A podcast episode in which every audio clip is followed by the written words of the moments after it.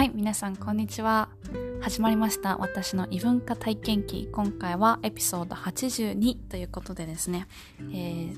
結構1ヶ月くらいかな、あの、更新をしていなかったんですけど、まあ、今回は、えっ、ー、と、その理由をちょっとお話ししたいなと思います。えっ、ー、と、この1ヶ月くらい結構バタバタしていて、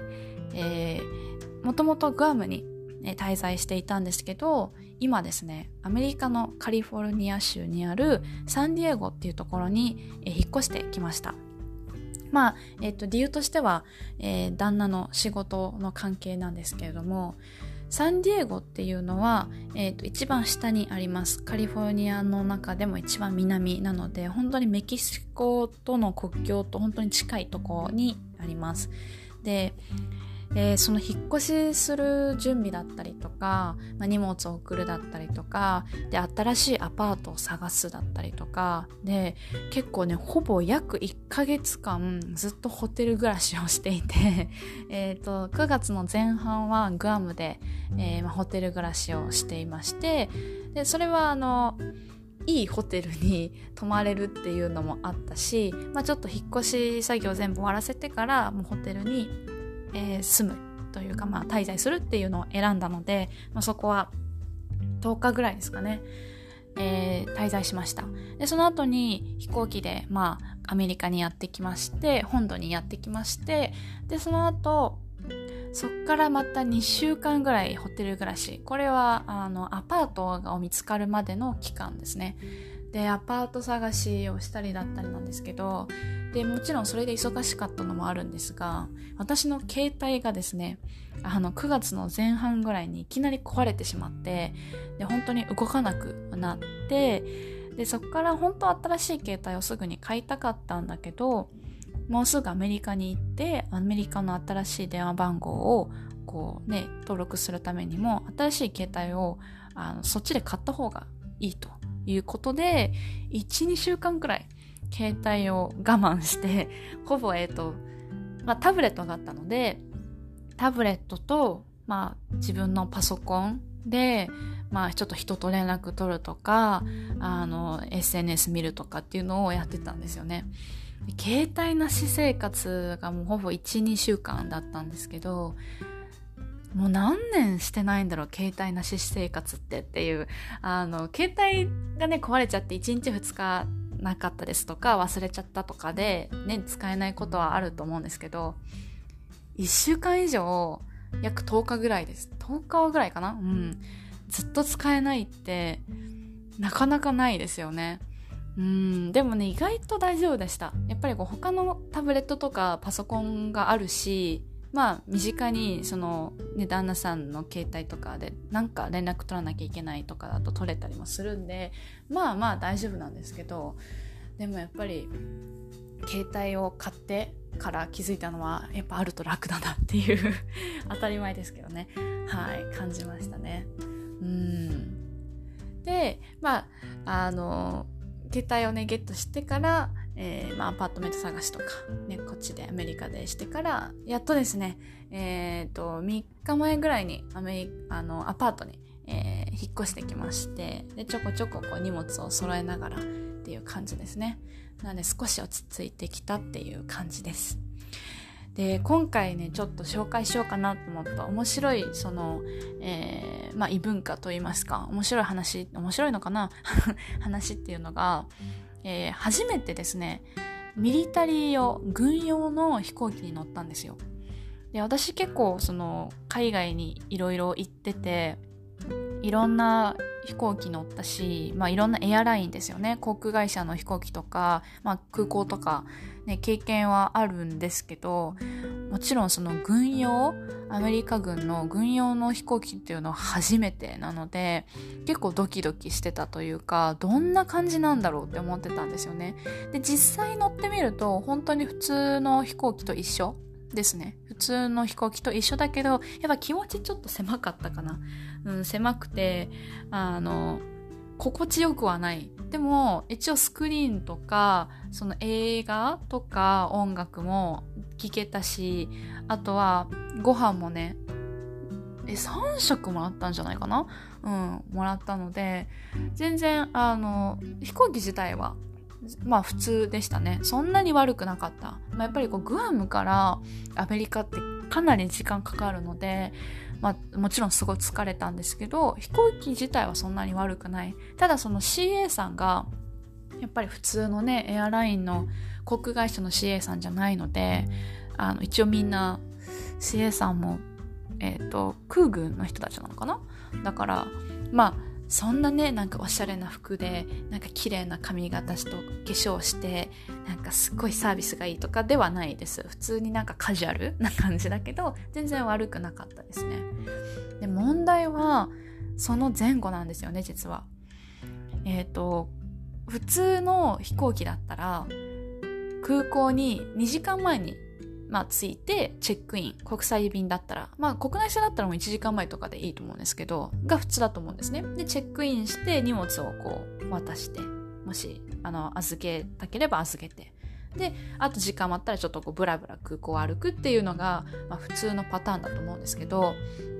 まずもちろんこの空港っていうのは軍の基地の中にあります。で、それは空軍の基地ですよね。で、グアムに空軍の基地があのあるので、まあ、そこに行くんですけど、出発する時間、その飛行機の出発時間は夜の8時予定だったんですね。だから普通だったら、まあ6時ぐらいに行けばいいじゃんって思うんですけど、なんか朝の早朝の6時に行かなきゃいけないって言われて、で、そのチェックインしてから一日中ずっとその空港で待つみたいなことを聞いたんですね。そんな話ある？と思って。でもいろいろ話してる間にまあ前日の夜に預ける荷物を先にアーリーチェックインでチェックインしたら、まあ、次の日3時ぐらいでいいですっていうことを聞いてじゃあそうしようって言って前日の夜にまあ6時から9時ぐらいの夜ぐらいの時ですね。でチェックインしたんですね。でもう荷物はもう預けて。じゃあ明日はもう手荷物だけでいいねっていうので、まあ、ホテルに戻ったんです。で、また次の日の、まあ、朝はゆっくりできたんですよね。3時ぐらいまでには、まあ、ついてこい、ついてってほしいって言われてたので、あの、まあ、ちょっとゆっくりホテルでね、ご飯食べて朝ごはん食べてでいろいろやらなきゃいけないことやってでまあ3時前ぐらい2時半とか3時手前ぐらいに、えー、軍のねあの空港に着いたんですよでそしたら、もうそこでチェックイン、本当にチェックインしてるんで、2回目の。その3時から出発までの8時までは、一応その基地の中だったら、別に自由に行動していいんだと思ってたんですよ。な、で、まあなんかそのレストランというか、まあフードコートとかね、レストランないですけど、フードコートとかがあるんで、まあ歩い歩いて距離で行けるし、まあそれでご飯食べたりしようかなって思ってたんですけど、もうね、4時以降ここから出ないでくださいって言われたんですよ。で、しかも普段はその普通に空港っていうのがあるらしいんですね。あの、グアムの空軍基地に。で、その空港って別になんかお店とかフードコートとか何にもないんだけど、でも一応小さい空港があるんですよ。その空港が、この間の台風のせいなのかな？わからないですけど、ちょっと閉鎖してて、あの、なんていうかな。もうほんと特設もうちょっとなんか今だけみたいな感じであのなんていうのかな。こうでっかいこうパーキングみたいなところ駐車場みたいなところになんかこうスペースを作ってでそこが特設のなんかもう空港みたいになってたんですよ。でも本当に小さいエリアで別に散歩するほどの大きさもないしましてや外なんですけど一応なんかこうなんかトラックじゃないけど何ていうのかなあれ。うん難しいな。なんか小さいこう建物があるんですよ。本当に。うーんトラック3台分くらい。23台分くらいの大きさのまあ建物があってそこが待合室なんですよね。でそれがなんだその中で待つでトイレもないからなんかボットンじゃないけどまあそういうトイレですよね。なんかあのコンサートとかでよくあるようなありますよね。簡易トイレ。これ簡易トイレが3つ4つあったのかな。そう。水もないし、水も出てこないんですよ。だから、飲み水はね、ペットボトルので、どうぞ、こう自由にどうぞみたいなの用意してくれてたんで、もうそれで手洗うしかないよね、みたいな感じで、そう、そんな、まあ中でですね、3時にチェックインして、で、ずっとそっからずっと待ってるんです。何もすることない。で、そっからね、出ちゃいけないって言われてるから、食べ物買いにも行けないんですよ。だからもう、え ?3 時から夜まで何も食べないなんて私無理だと思って、で、あの、もう車置くないんで、その時は。ね、自分たちの体と荷物だけだから、えっ、ー、と、友達に、えっ、ー、と、空港まで、その基地の空港まで送ってもらったんですけど、その子に急いで電話して、え、ちょっとごめん、あの、食べ物買ってきてほしいって言って、あの、私の大好きなファストフードチェーンのポパイっていうチキンのね、KFC って言われる、まあ、ケンタッキーとはまたちょっとね、違うんですよ。でもポパイのチキンが好きすぎてもう今私ケンタッキーのチキンがあんまり食べれないっていうぐらいポパイのチキンが大好きなんですけど、まあ、そのサクサクっとしたチキン。それのファストフードの、えー、がフードコートにあるんですよね。基地の中に。だから買ってきてくれってお願いして買ってきてもらって。でそれをまあその待合室で食べて。でもそれでも3時半とかですよね。でもそっからずっと暇で。で途中でねあの、私と旦那の共通のその友達もともと旦那の友達というか一緒に働いてる人なんですけどそこもカップルででよくその4人でご飯食べたりとかもしてたんですけどそのカップルが、まあ、会いに来てくれて最後にって言ってお別れで。でその2人が会いに来るんですけどフェンス越しにもう「おありがとう来てくれて」っていう感じフェンスでもう囲まれてるんですよ。なんか「え私囚人?」みたいな感じで。もうねちょっと笑っちゃいますけどね。でまあいいのかどうかわかんないですけどえなんかかそのお酒でも買ってこようかってなって。私たちは外出れないから彼女たちにあのちょっと飲み物買ってきてもらってそうまあいいんじゃないって言って。でビールをそこで飲みながら一緒に喋って。でまあ12時間くらいは喋ってたのかなでじゃあそろそろ行くねってありがとうって言ってまあもうその時7時ぐらいだったんで、もうそろそろ出発だねとかって言って、まあ荷物のある待合室に戻ったんですよね。あ、それはフェンスっていうのは外、外ですね。で、も中の室内の待合室に戻って待ってたら、なかなかその合図がないんですよね。で、結局8時出発って言われてたのに、出発したのが11時、夜の。だからもう午後3時から夜の11時までずっとその狭い中でいたんですよなんか駐車場みたいなところでフェンスで囲まれたところで時々外を歩くけど歩くような場所もないし 中に入って待合室で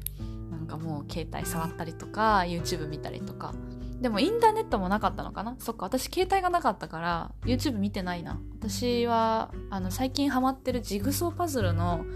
ゲームを、えーと、iPad にダウンロードしてたのでそれをなんかひたすらやってましたね。でやっと11時に出発した頃にはもうすでに体疲れてるんですよ。もう全身疲れてて。で夜11時だからもうヘトヘト眠いし。でそっから飛行機がグアムからえー、本来はアメリカの西海岸の上の方北の方にあるシアトルっていうところに、まあ、直行便に行く予定だったんですねで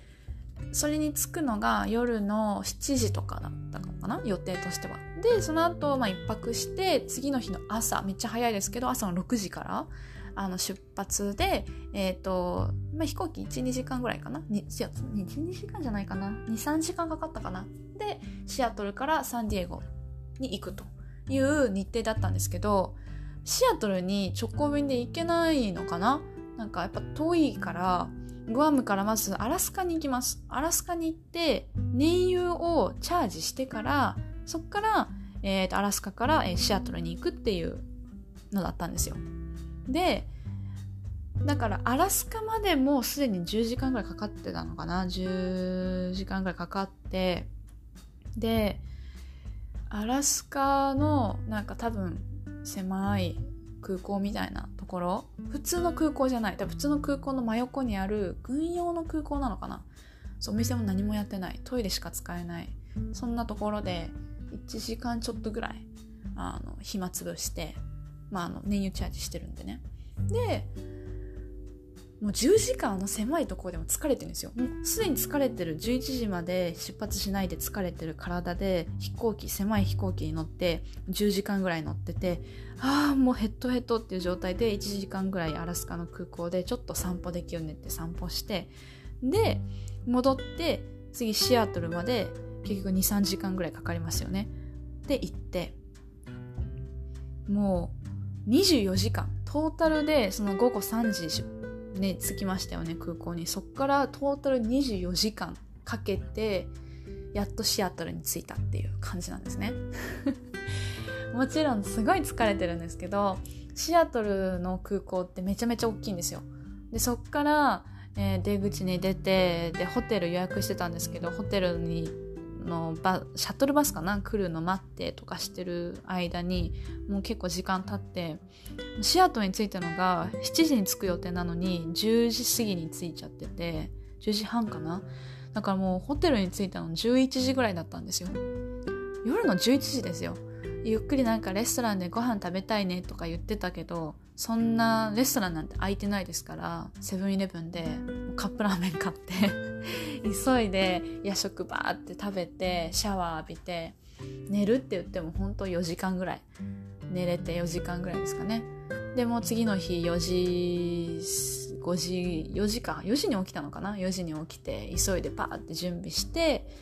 でまた空港に戻ってシアトルの。で6時発の飛行機に乗ってやっと8時9時ぐらいにサンディエゴに着いたっていう感じですかね。もうだからグアム出発してからサンディエゴに着くまでもう何2日かかりました。もうね二度と軍用の飛行機乗りたくないって思いましたね。なんでじゃあ飛行機ね普通の飛行機じゃなくて軍用の飛行機乗ったかっていうともちろんその軍の飛行機乗った方が安くつきますよね。なので基本的にはその米軍の人たちは、えー、軍用ののに乗ってほしいんですよねでもそれの日程が合わないとか、まあ、人数的にちょっとこうチケットが取れないってなったらあの、まあ、英語で言うコマーシャルフライトって言うんですけどあの普通の一般のなんかアメリカンエアラインとかアラスカエアラインとかそういったところであの行くっていう感じになります。で私たちがシアトルからサンディエゴに来た時はアラスカエアラインで来たので普通ので来たんですけどそうですね。やっぱ普通のがいいかな。安いとかね。安いっていうかそれはまあ軍の人のあれですけど、まあ、本当にもし直前で一席空いてるよとかだったら全然その自分の仕様でなんか家族に会いたいからとか旅行したいからとかであの乗ることもできるんですよ。それはタダで乗れるんですね。軍用の飛行機って。でも私たちの今回の場合は別に普通に旅行でとかじゃなくて引っ越しなんで仕事の関係で引っ越しなんであのたとえ軍用の飛行機乗れなくても普通のコマーシャルフライトを乗ったらその分のチケットは払ってもらえるんですよね。だから次移動する時は普通の飛行機乗りたいなっていう 感じですね。まあでもいい経験かなとは思いました。なかなかねあの軍用の飛行機乗ることなんて普通の生活してればないと思うのでまあ一つの経験っていう感じですかね。うん。サンディエゴに今来てるんですけどやっぱりこうグアムと違うとこたくさんあってサンディエゴに来たのはあの初めてじゃないんですね。私が学生の頃にアメリカ留学したのがもう2016年から2017年なので、まあ、結構前ですけどその時に留学したのは、えーとメリーランド州っていうまあえー、東海岸の方ですね。ニューヨークからとちょっと遠いけどワシントン DC からまあ車で5時間くらいのところに留学してたんですけどその時に冬休み結構長いんですね。1ヶ月ぐらい1ヶ月もうちょっとあったのかな？5週間ぐらいあったんですけどその時に、え、カリフォルニアロードトリップってこうあのもう上から下まで2週間ぐらいかけてしたんですよね。その時にサンディエゴ来たことがあるんですけどまあでもあんまり覚えてないというかあの観光地をこうポンポンポンって回ってたのでなんかこうそんなにねよくは知らないし住むのは初めてなので、まあ、これからいろんなあの新しい経験とか発見もあると思うのでこれからはグアムではなく、えーと、アメリカのカリフォルニアとかサンディエゴの話が増えていくんじゃないかなと思います。で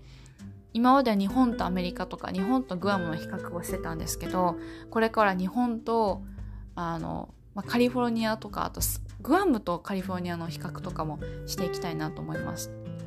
結構物価がね高いって言われてると思うんですよ。でカリフォルニアって確かに物価すごい高いんですけど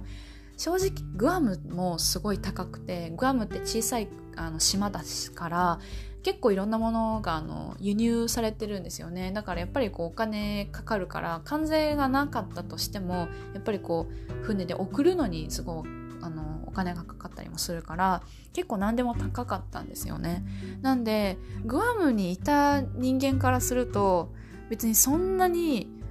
高くないというかあのあんまり変わらないなっていう印象なんですけどむしろ物によってはカリフォルニアの方が安い っていう感じです。はい正直ね。でもやっぱりあのチップとかちょっとね高いなっていうところもあります。あのグアムにいた時って15%ぐらい払ってたんですよチップを。で場所によってはもう10%サービスチャージされててまあ10%から15%ぐらいかなっていうところだったんですね。でもカリフォルニア来てからレストランに行ってチップってもちろん自分で決めるものなんであのこれがじゃなきゃいけないっていうのはないんですけどなんかねあのタブレットとかそういうクレジットカードの対応してるなんかありますよねマシンに18%、20%、25%みたいな選択肢があったりするんですよ。スタートが18%って高くないと思ってカスタムっていうのもできるんですね自分で何ドルって記入したりとか何パーセントって記入することもできるんですけどなんかね店員さんがいつも目の前にいるんですよ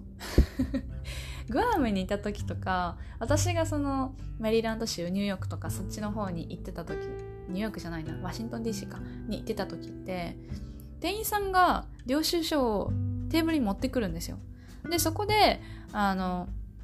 まあ払いますよね。で店員さんがそのカードもを、まあ、掴んで 掴んでというか取ってでレジの方に持っていきます。でレジで終わりました。で、また店員さんがそのレシートと私のカードを持って戻ってきます。で、このレシートにサインお願いします。そこにチップも記入できますよっていう状況で店員さんパーって出てっちゃうんですよ。だから私がサインとチップの額を書いてる時って、まあ私一人なわけですよね。でも、なんかね、カリフォルニア全部じゃないかもしれないんですけど、なんか今のところ行ったところは、結構ね、そのマシンみたいなのを入って目の前でなんか渡されたりとかするんですよ。だだから そのチップをね選んでる瞬間って目の前に店員さんがいるからなんか15%とか10%とかねやってると見られてるじゃないですか。別にいいんですよ。何も言われないけどなんかねちょっとうんなんかせこいかなって思っちゃうからえじゃあ18%みたいな感じになるんですけどスタートが18ってことはみんな20にするのかな。え結構高くないっていうのでそのレストランで使うお金はグアムとそんなに変わらないんですけどなんかチップの額の平均値がちょっと高い気がするんで相対的に言うと若干高いかもしれないなっていう感じですね。まあ、これからねもうちょっといろんなとこを見てあのいろんな気づきだったりとか面白いエピソードがあったらどんどん紹介していきたいなと思います。それでは今回も最後までご視聴いただきありがとうございました。ではまたね。バイバイ。Thank you.